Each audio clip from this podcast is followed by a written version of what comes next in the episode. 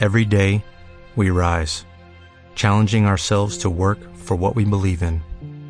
At U.S. Border Patrol, protecting our borders is more than a job, it's a calling. Agents answer the call, working together to keep our country and communities safe. If you are ready for a new mission, join U.S. Border Patrol and go beyond. Learn more at cbp.gov/careers. Llegamos arrebatando. Fue la frase elegida por Mazatlán FC al hacer su aparición en redes sociales, como si se tratara de un grupo de temidos corsarios que se adueñan de las embarcaciones que navegan por el Pacífico. Así, se apoderó la nueva oncena del fútbol mexicano de la cuenta de Twitter de Monarcas Morelia. Bastó con un solo clic y unas cuantas firmas en la Federación Mexicana de Fútbol para borrar los casi 70 años de tradición del equipo purépecho. A partir de la apertura 2020, solo quedará en la memoria de los aficionados las tardes en las que recorrían las calles aledañas al Cerro del Quinceo para darse cita en el Morelos, corear los goles y llorar las derrotas de la monarquía. Sin embargo, este tipo de prácticas, que atentan contra el espíritu del fútbol y que en cualquier parte del mundo pudieran parecer inverosímiles, en México son parte de la vida cotidiana del balompié profesional. Basta con recordar la metamorfosis de Jaguares a Querétaro, San Luis a Chiapas, La Piedad en Veracruz, Lobos Guap en Juárez, Unión de Curtidores en Puebla, Nesa FC en Delfines del Carmen. Así las cosas en el fútbol profesional mexicano, donde no importa la tradición, el arraigo o el amor a los colores. Aquí, el único valor, como en cualquier negocio, es el del dinero. Ahora los equipos se venden al mejor postor.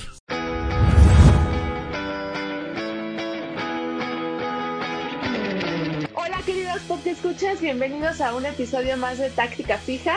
Eh, yo soy Dani Andraca y me acompaña como todos los días Ismael Bucio. Hola Isma, ¿cómo estás? Muy bien, Dani, gracias a Dios. Aquí, mira, todavía en, en confinamiento, pero pues bueno, haciendo una vez más este, este podcast. Qué bueno, Isma. Oye, me da mucho gusto eh, el invitado que tenemos el día de hoy. Eh, más de todo, creo yo, y si no que me desmienta, es parte de la nación Chiva. Chiva hermano eh, jugó, fue jugador durante algún tiempo, jugó en Toluca, en Monterrey, pero sobre todo es, fue cuatro veces nominado al Premio Nacional de Periodismo y tiene más de 30 años de experiencia. Es uno de los periodistas de investigación deportiva más importantes y reconocidos en México. Te quiero presentar al señor Ignacio del Fantasma Suárez. Bienvenido. ¿Cómo está? Muchas gracias por acompañarnos. Gracias, eh, Dania, Paco. De repente con esa presentación pensé que se habían equivocado de invitado, pero muy agradecido por sus conceptos. No, muchas gracias a usted. Eh, ¿Atinada la presentación? Te digo que pensé que se habían equivocado, pero, pero sí, pero sí, sí es, es, parte de lo, de, del privilegio de vida que, que, que hemos tenido y que, que compartimos eh, con el auditorio y con la familia y con todos, eh, con todos ustedes. Muchísimas gracias por estarnos acompañando, señor Fantasma. Eh, pues el día de hoy el, el, el, podcast se trata sobre las franquicias que han cambiado de dueño y de sede también, muy a propósito de lo que le acaba de ocurrir a, a Monarcas y de cómo despojaron a la afición del fútbol en Morelia. Entonces, pues no sé si quieran abordarlo de una vez. No sé por dónde, por dónde quieran empezar, pero pues si, si, si vamos a repasar la historia de las franquicias, lo que se ha cambiado de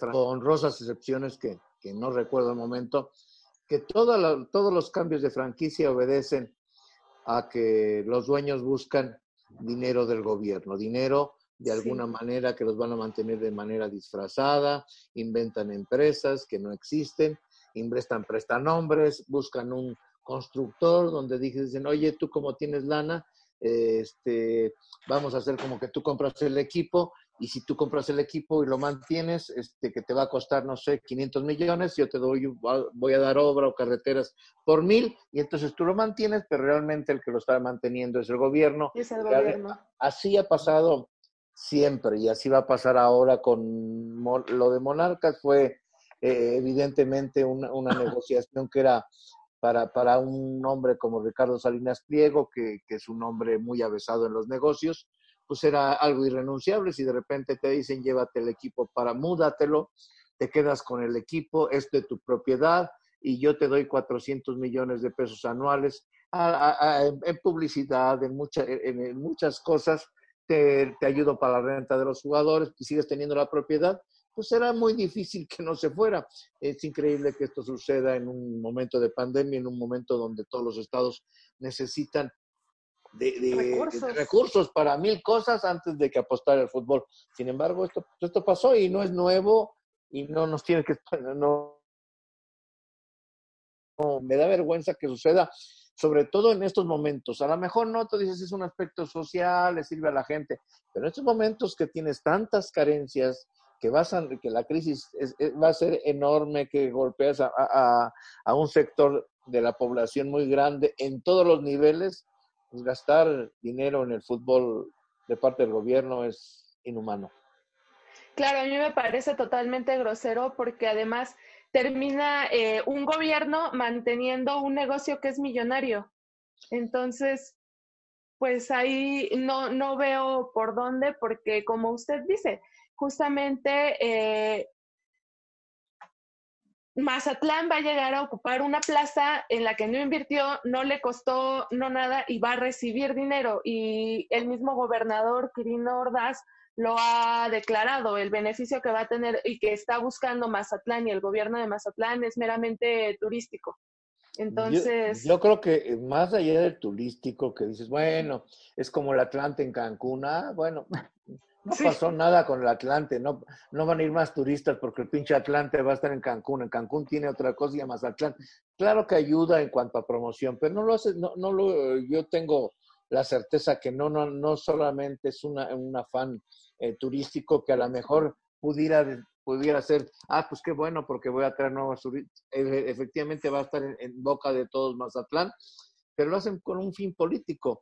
Eh, Quirino busca, busca eh, en, año y medio, dos, tendrá eh, elecciones, buscará apostarle a otro curul, quizá apostarle a ser algún candidato de, a la presidencia más adelante por algún partido. Y eso es lo que buscan, eso es lo que de repente te da coraje y por eso es muy difícil no asociar la política con el fútbol en cuanto a cómo se maneja y, cómo lo utilizan. Este es un manejo político, por más que digan, ah, ese es un aspecto comercial, es, por difusión de, de, Mazatlán, ese, ese dulcecito yo no me lo como completo.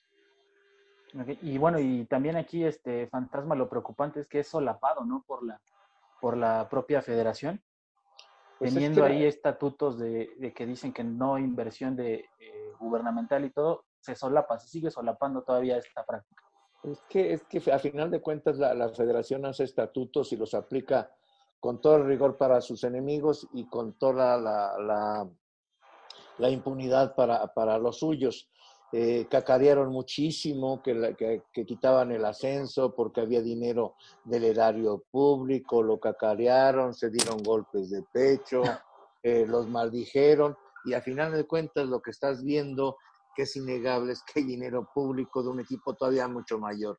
¿Por qué? Porque eh, lo, que, lo, que, van a manejar de presupuesto, 400 millones para la operación del equipo, más lo que vendrá seguramente en publicidad oficial, lo que veremos eh, en televisión azteca, es como han operado siempre. Vamos a ver reportajes donde Mazatlán y Sinaloa es casi como Monte Carlo, Suiza o Ginebra, y donde veremos que, que Quirino Ordaz es el, el, político con Mandela, que es el político que todos estamos esperando, porque eso es lo que compró el gobierno, eh, compró publicidad, compró eh, para política y, y, y, turística. Y eso es lo, lo lamentable que los eh, los reglamentos los aplican a conveniencia, no certificaron a muchos equipos, nunca les dijeron por qué, y ahora de repente una mudanza en 30 días, valiéndoles todo.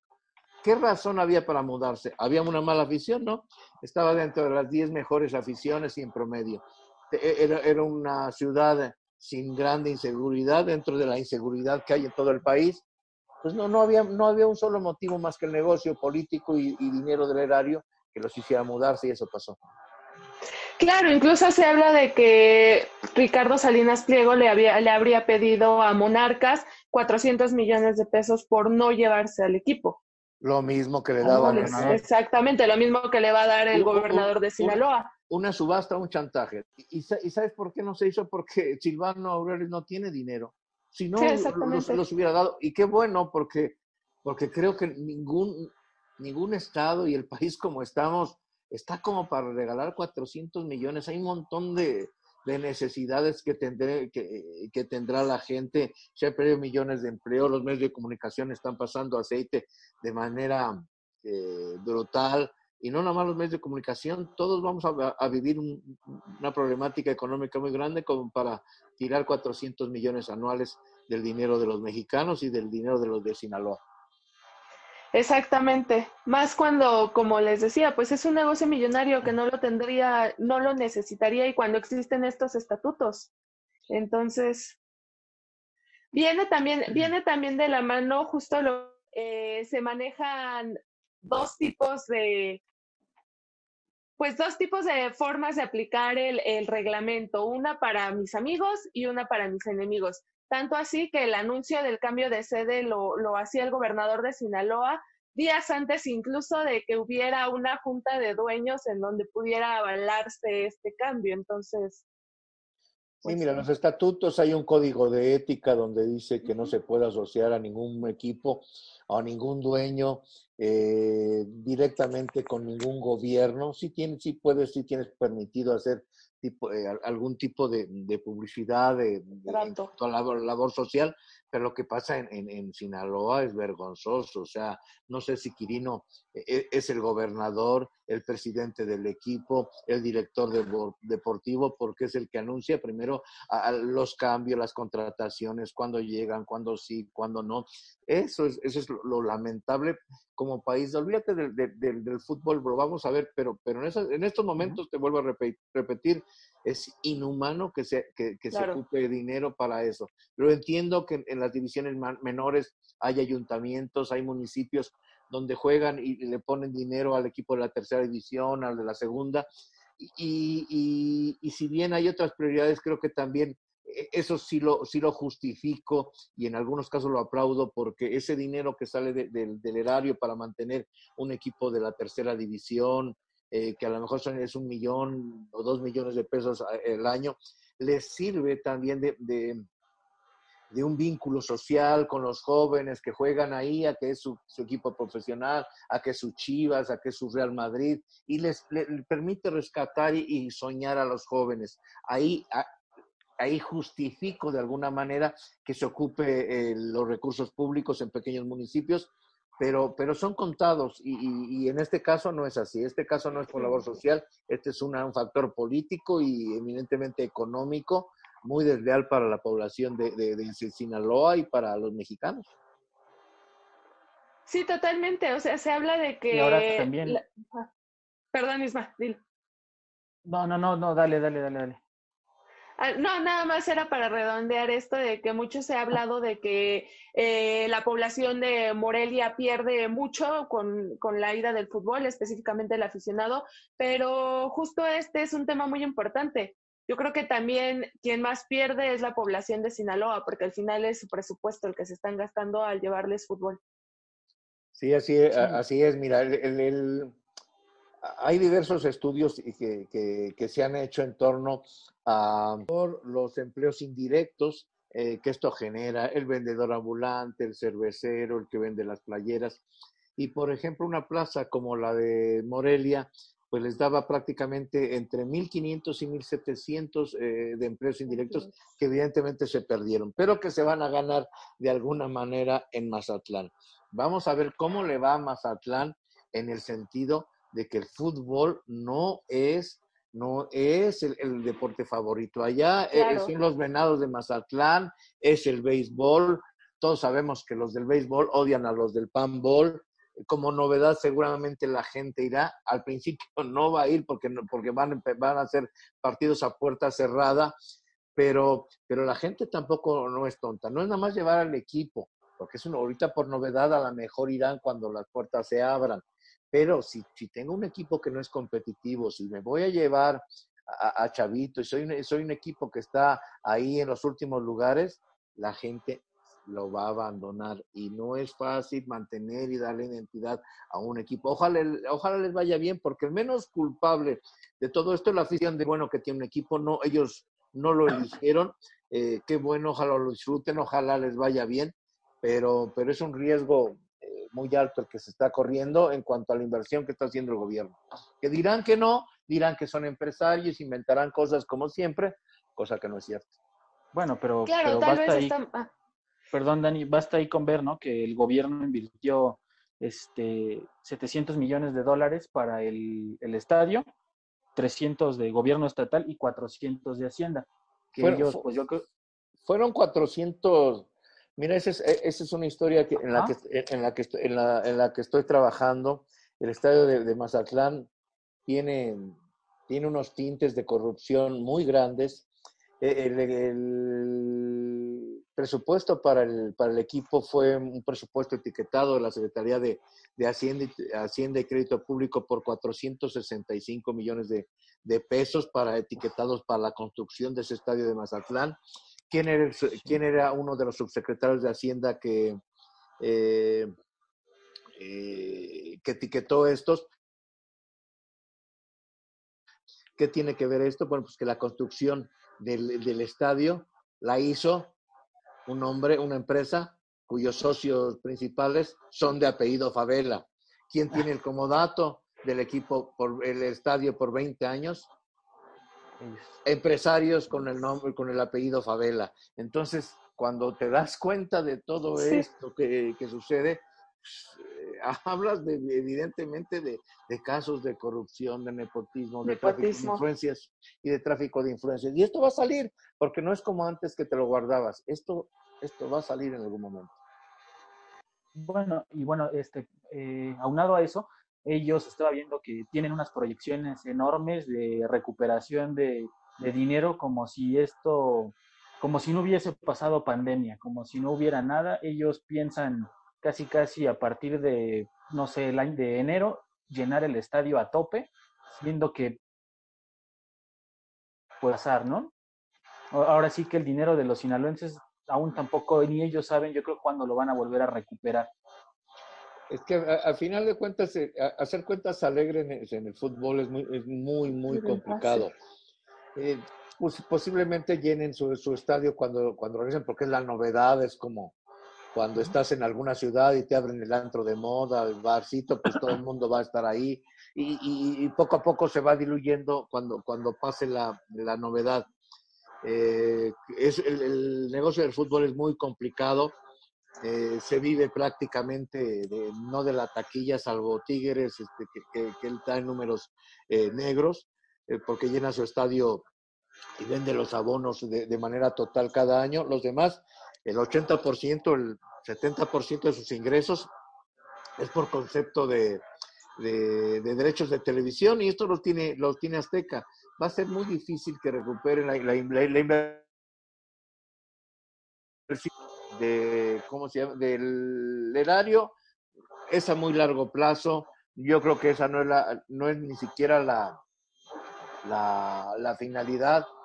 El fútbol no es el, el gran negocio que, que muchos piensan que es. Hay otros satélites que buscan los dueños que les beneficia, pero si fuera tan fácil recuperar dinero, estarían grandes empresas y estarían peleándose por entrar, y no es así. Es un club de Toby, donde se cuidan unos, este, unos, a, unos a otros. Claro, pues yo estoy viendo más bien tal vez repetirse la historia del Atlante. Al final se lo llevaron a una plaza donde el fútbol no es el fuerte. Las primeras temporadas le fue bien, llenó, incluso tuvo un campeonato allá. Y después, ¿qué pasó? Ni las mamás de los jugadores los iban a ver, yo creo. O sea, abandonaron totalmente a un equipo, lo desarraigaron. Tal vez no le cambiaron el nombre, pero sí se lo llevaron de eso. Pero quiero creer que no será así, que les va a resultar porque al final ya lo hicieron, pero pues está repitiendo esa historia. Sí, al final de cuentas es, cuestión de arraigo y, para que tengas arraigo necesitas también tener historias de éxito. Lo, de, lo que lo dices bien y lo de Atlante fue campeón en Cancún y, ya un campeonato, eso, eso tendría que haber, haber sido canalizado para, para que tuviera un arraigo, para que se identificara, para que la gente, no, no la gente, no, no los turistas, porque esos están de paso, pero la gente de ahí eh, eh, se volcara alrededor y, y, al final de cuentas no lo adoptó porque fue otro negocio político. El gobernador pagaba la nómina del equipo de Atlante, les pagaba la publicidad de, de, este, de la Riviera Maya, se, se gastaron infinidad, lo dilapidaron y al final de cuentas era un equipo que no fue competitivo, que de repente fue campeón y ni siquiera eso aprovecharon hasta que de repente bajó y bueno, nunca lo pudieron recuperar y siempre se mantuvo del dinero público, siendo un empresario como Alejandro Burillo el dueño, era impresionante que, que, que, vivieras de la caridad del erario con gobernadores corruptos y todos los que han estado y han estado involucrados, gobernadores que se han metido eh, a, este, han tenido problemas en, la cárcel. Borge, en, de Atlante, que estuvo ahí, está en la, está en la cárcel. Reynoso, en de Aguascalientes, que hizo lo mismo con Televisa cuando se iban a Necaxa y que le cedió terrenos y el estadio, terminó en la cárcel. Y así podemos eh, repasar a, Duarte, que hizo lo mismo con Veracruz. Pasó lo mismo. Eh, eh, se salvó, en Chiapas pasó con Mendicuchía, y no le pasó a Manuel Velasco, de milagro, porque tuvo alguna protección, porque sigue siendo senador, si no, hubiera pasado exactamente lo mismo. Siempre terminan estas historias así, y yo, yo quisiera equivocarme, ojalá me equivoque por, por la gente de Mazatlán, pero esto va a terminar más o menos de la misma manera. Sí, exactamente. Perfecto. Y bueno, este, ya que estamos tocando aquí el tema del Atlante, querido fantasma, este, ¿cómo ves esta triangulación Cholos Querétaro Atlante? Mira, al final de cuentas pues, fue un, gran negocio para, para Jorge Hank. ¿Por qué? Porque compra, primero compra a el equipo, al equipo de Querétaro porque el Grupo Imagen estaba pasando aceite de manera increíble no, no fue lo que pensaban que era, eh, que era el fútbol, no supieron manejarlo, se metió gente que no tenía ni idea y empezaron a perder y a perder, perder dinero, aunado a, a, que eh, eh, invirtieron en la televisión y no le ha ido nada bien, empezaron a tener que recortar mucha gente antes de la pandemia, despedir mucha gente de Excelsior, de Grupo Imagen, a recortar muchas cosas y tuvieron que deshacerse del equipo y el equipo, la, la verdad, se lo, pues, no puedo decir que se lo regalaron, pero, pero hizo una gran negociación Jorge Hank porque ni siquiera lo tuvo que pagar de, cash. Él pagó 5 millones de dólares y, se lo dieron con una carta de crédito. Mira, no hay bronca, cómpranlos, pero no tengo la lana. No, te damos el crédito. ¿Por cuánto? Por 27 millones de dólares. va. Le dieron el crédito, con eso pagó, ah, pagó 5. Oye, pero yo me quedo con los jugadores y haz lo que quieras. Viene la pandemia y en estos tiempos, pues en estos tiempos, si te ve, si puedes vender, pues maravilloso. Todo el mundo va a vender porque son tiempos muy complicados. Son pocos los que quieran comprar y cuando aparece este grupo inversor de, de, eh, lado de la Riviera Maya y le ofrecen tomar a Querétaro y él dice, bueno, pues te los vendo pero sin jugadores. Sí, te lo vendo y tú pagas este, mi crédito y me das lo que he metido más 5 millones. Sí, a todo le dijeron que sí y vende un equipo, vende, vende la casa, pero sin muebles. Y así se lo compran. O sea, a final de cuentas, hizo un gran negocio porque se quedó con los mejores jugadores de, del equipo, los jovencitos que tienen, eh, que tienen mucho futuro. Grandes promesas, claro. Grandes promesas. No, le dejó ningún jugador, le va a prestar a lo mejor cinco o seis y todos los demás los tendrá que hacer el, el, equipo de Atlante. Pues fue un gran negocio para, para Jorge Han, que pudo desprenderse, porque él, decía, es una, es una gran, platiqué algunas veces con él, dijo, es que Querétaro es una gran plaza, es, la, la verdad es, es, una, es una zona segura, tiene mucho desarrollo industrial, tiene un gran potencial, pero al final de cuentas la pandemia eh, quitó todo, sin ingresos era difícil mantener dos equipos y bueno, pues sucedió esto. Sí, así es, este, revisando la lista, este, mi fantasma, son 11, 11 de Querétaro que pasan directo a Cholos y 11 del Atlante que pasan a Querétaro. Y si a eso le sumamos toda la plantilla directiva, pues ya nos da un total como de 17 personas, más o menos. Fueron todas todas las fuerzas básicas. Iban a quedar en Querétaro los que, los que no quisiera solo y los que no se pudieran ir para allá pero eh, eh, lo, vendieron sin jugadores. No ha salido toda esa lista completa. Sí, sí, vi esa lista que mencionas, donde está Castillo, donde están muchos, pero, pero son todos. Son todos. O sea, lo compró sin un solo jugador. Los que, los que, los chavitos que por alguna eh, razón no le interesen a solos o no le hayan interesado, y chavitos que a lo mejor están estudiando ahí en Querétaro, que, que sus papás no los dejen emigrar, o proyecto de Querétaro. Y entonces te quedas con una, haces una gran inversión porque tienes que pagar eh, eh, el dinero de una nueva franquicia que es muy cara. Y tienes un equipo del ascenso. Y entonces, bueno, pues ¿cómo vas a armar esa casa? Pues te lleva los muebles que tenías para esa casa nueva, los muebles, los muebles viejitos, y entonces agarras pues lo que tengas de Atlante. ¿Van a ser cinco o van a ser mucho más? ¿Por qué? Porque necesitas esos muebles viejos para, para tu casa nueva. Eso lo, lo entiendo porque si ya invirtieron en la compra de un, equipo, no van a invertir tampoco 15 o 16 jugadores importantes, van a armar su casa con los muebles viejitos y el Atlante, que jugar en la Liga de Expansión no sabe en dónde, y como ya, ya no hay ascenso, pues puedes tener por ahí, vas a conseguir jugadores prestados de, de 10, 15 mil, 20 mil pesos y vas a competir ahí mientras ver qué pasa. O sea, eso es lógico si lo ves como alguien que acaba de comprar una nueva casa y no tiene muebles, pues se lleva los muebles que ya tenía y esos son los del Atlante. Perdón la analogía. Claro. está muy bien. Y, bueno, este, mi fantasma, eh, ¿cómo, ¿cómo, ves esto de que le entre Greg Taylor y Manuel Velarde, que anteriormente eran o siguen siendo este, más bien promotores de fútbol? Pero es que futbolistas pues se supone que ya hay un, eh, ¿cómo es? Un escrito donde Greg Taylor asegura que ya no es agente. Y, claro, todo entrecomillado, según Enrique Bonilla hace poco, entonces... Hay que ser claros qué, es lo que pasa. El, el, tema de los promotores y los representantes está bien satanizado porque la mayoría de ellos son unos corruptos, unos ladrones que venden un jugador de tres pesos en, en 100 pesos para repartirse la comisión entre el directivo y ellos. así trabajan los representantes y los promotores. No es nuevo en el fútbol mexicano. Claro. Eh, eh, era muchísimo peor, pero muchísimo peor lo que pasaba con Celaya en años pasados. ¿Por qué? Porque Guillermo Lara, Guillermo Lara, un hombre que ha sido investigado por la DEA por lavado de dinero, por asociación delictuosa con, con traficantes colombianos, que es persona no grata en el, fútbol mexicano, bueno, pues era dueño y fue socio mayoritario junto con la familia Achar del Celaya y decidía y compraba y, hacía todo. Tampoco es nuevo que aparezcan, que, que, sean, eh, que tengan socios es exitoso en venta de jugadores del fútbol mexicano, ¿quién es en los últimos eh, años?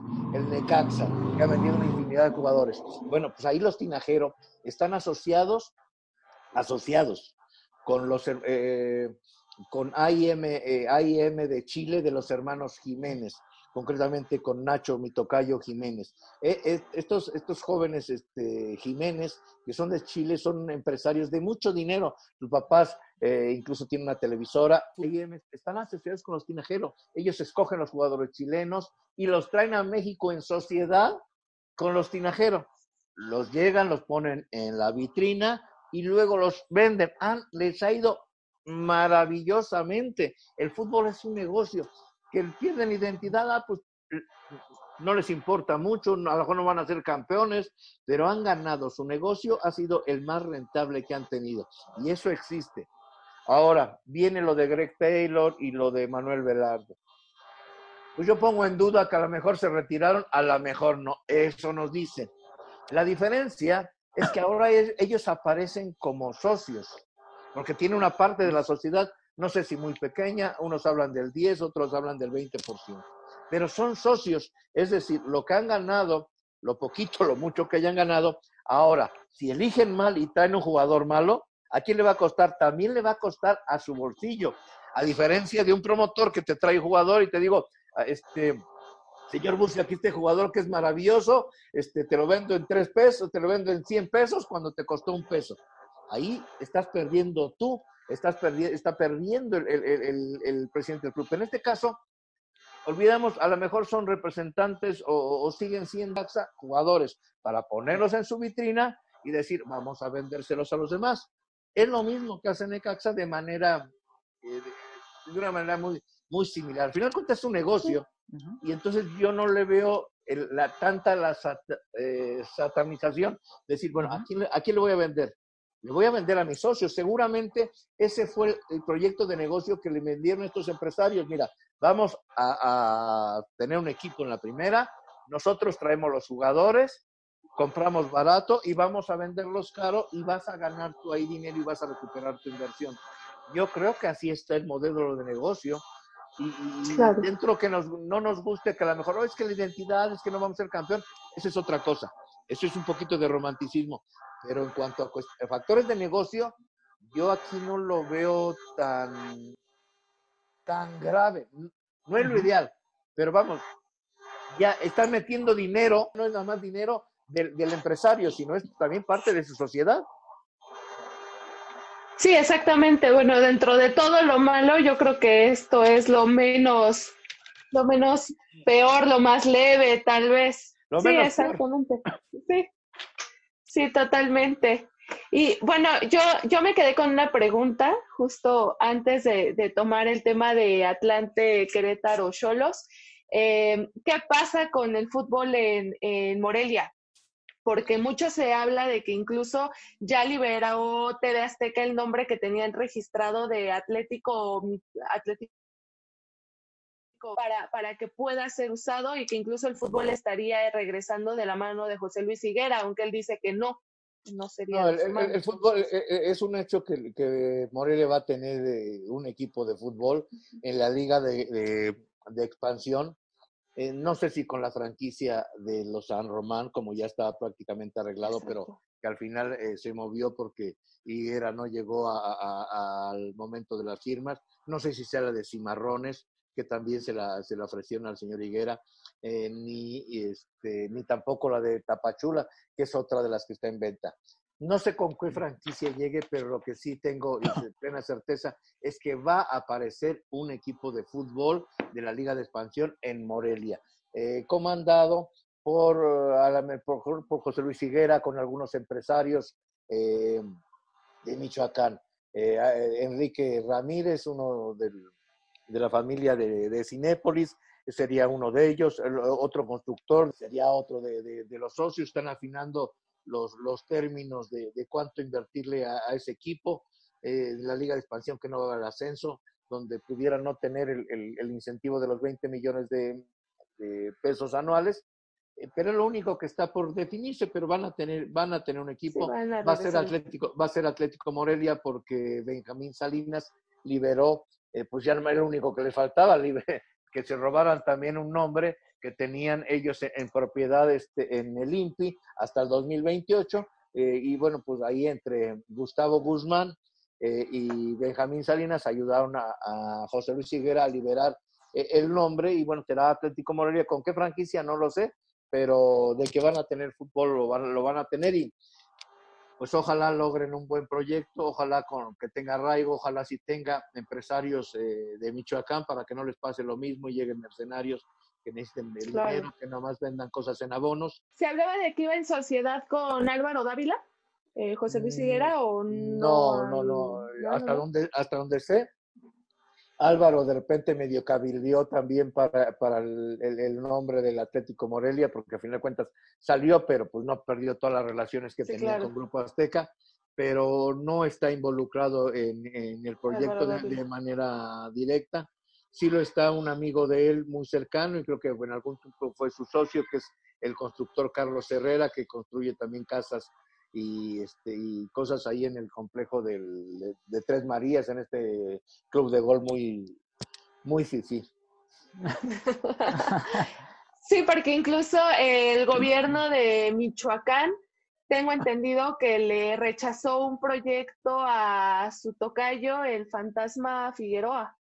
Sí, pero es que al eh, final de cuentas, mira, e, ese, ese proyecto lo comandaba eh, eh, mi tocayo, el fantasma, estaba Darío Franco, y un montón de figuras legendarias de, de, de, Morelia que querían regresar y presentaron ese proyecto, del cual tengo copia este, al, gobierno del estado para que eh, les pudiera dar el comodato del estadio y del CEFOR. El problema es de que ellos llevaban una, una franquicia para llevar que era la de Loros de Colima. Incluso el señor Salas, que era el apoderado legal de, de Loros de Colima, y fue a esas reuniones. En, principio se lo ofrecieron a unos a un grupo de aguacateros de la zona de Uruapan, eh, les dijeron cómo sería el proyecto y les iban a vender esta de Loros, eh, Loros Colima. Hasta ahí dices, ah, bueno, pues qué bueno que están juntando también con empresarios y son eh, figuras de, del fútbol y íconos de Morelia los que están al frente. Pero, pero pues les faltó la letra chiquita, o sea, ese, ese Loros de Colima no podía, no podía, no iba a ser certificado en la Liga de Expansión. ¿Por qué? Porque su dueño, al que certificaron, fue a Jimmy Goldman. No te certifican la franquicia, te certifican, se te certifican la empresa, el, dueño, no, no, es, no es el equipo y ya se quedó certificado. No, al morirse eh, Jimmy Goldman, que era un multimillonario, pues la franquicia se queda ahí descansando. Pero al morirse todavía está la sucesión testamentaria. Nadie sabe si, si, si, si la, esa franquicia o el certificado de afiliación se le quede al señor Salas, a una hermana de Jimmy, no se sabe porque no se ha abierto el testamento de Jimmy. Entonces, evidentemente, una, una claro, no hay, franquicia, pues no hay una certeza como para que te certifiquen porque, porque el apoderado legal no era el dueño de la franquicia, no podía ni venderla ni ponerla a jugar. Entonces, si dicen, es que no nos aceptaron el proyecto, bueno, pues hubieran llevado una franquicia que no tenía broncas. Cuando el gobierno les, les pide a Heriberto Ramón Morales, eh, este, y que, comandó este, este grupo de negociación. ¿Saben qué? A ver, preséntenme ese, eh, ya hablamos con la federación y parece como dato necesitamos, necesitamos otra franquicia. Lobos, loros no se puede. En ese momento, aquellos eh, se empiezan a mover, van a la federación y le dicen, la única franquicia disponible de las que tenemos congeladas es la de San Román la de Loros, Loros y la de Potros Guaem. De esas, la única que, eh, que, nosotros podemos decir, la de la familia San Román.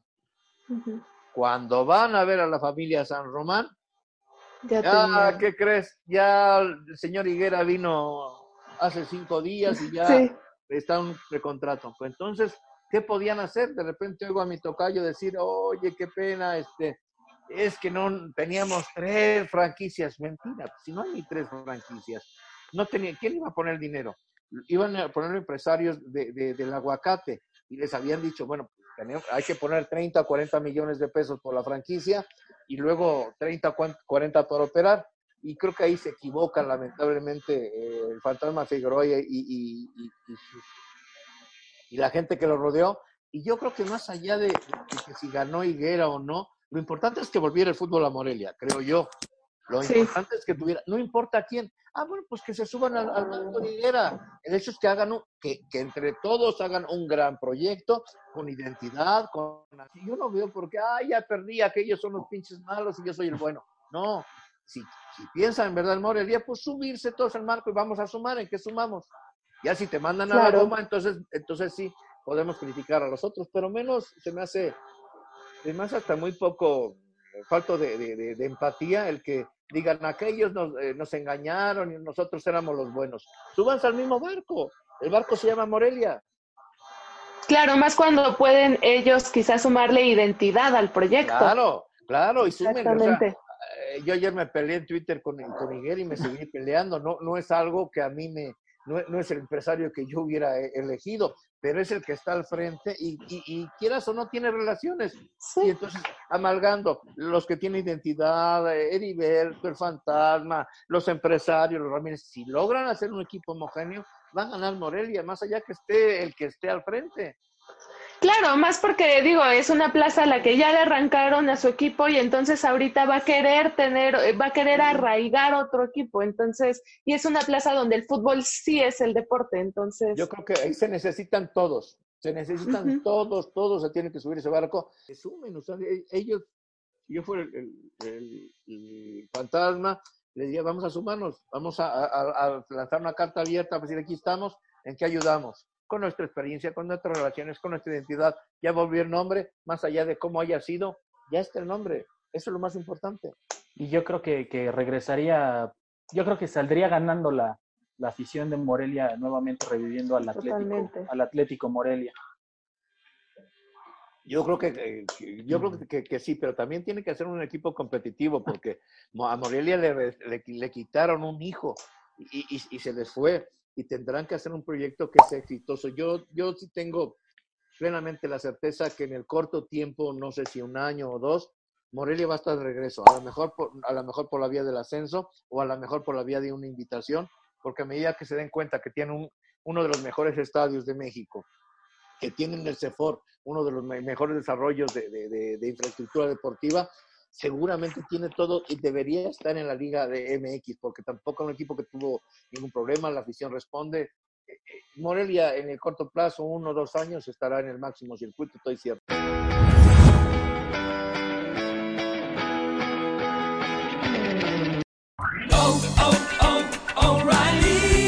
¿Necesitas ayuda? En O'Reilly Auto Parts te ayudamos. ¿Necesitas algún consejo? Te aconsejamos. Nuestros profesionales en autopartes están siempre disponibles para ayudarte a encontrar lo que necesites. Excelente servicio al cliente es solo una de las ventajas que ofrece O'Reilly Auto Parts. Los profesionales en autopartes. Oh, oh, oh, O'Reilly Auto Parts.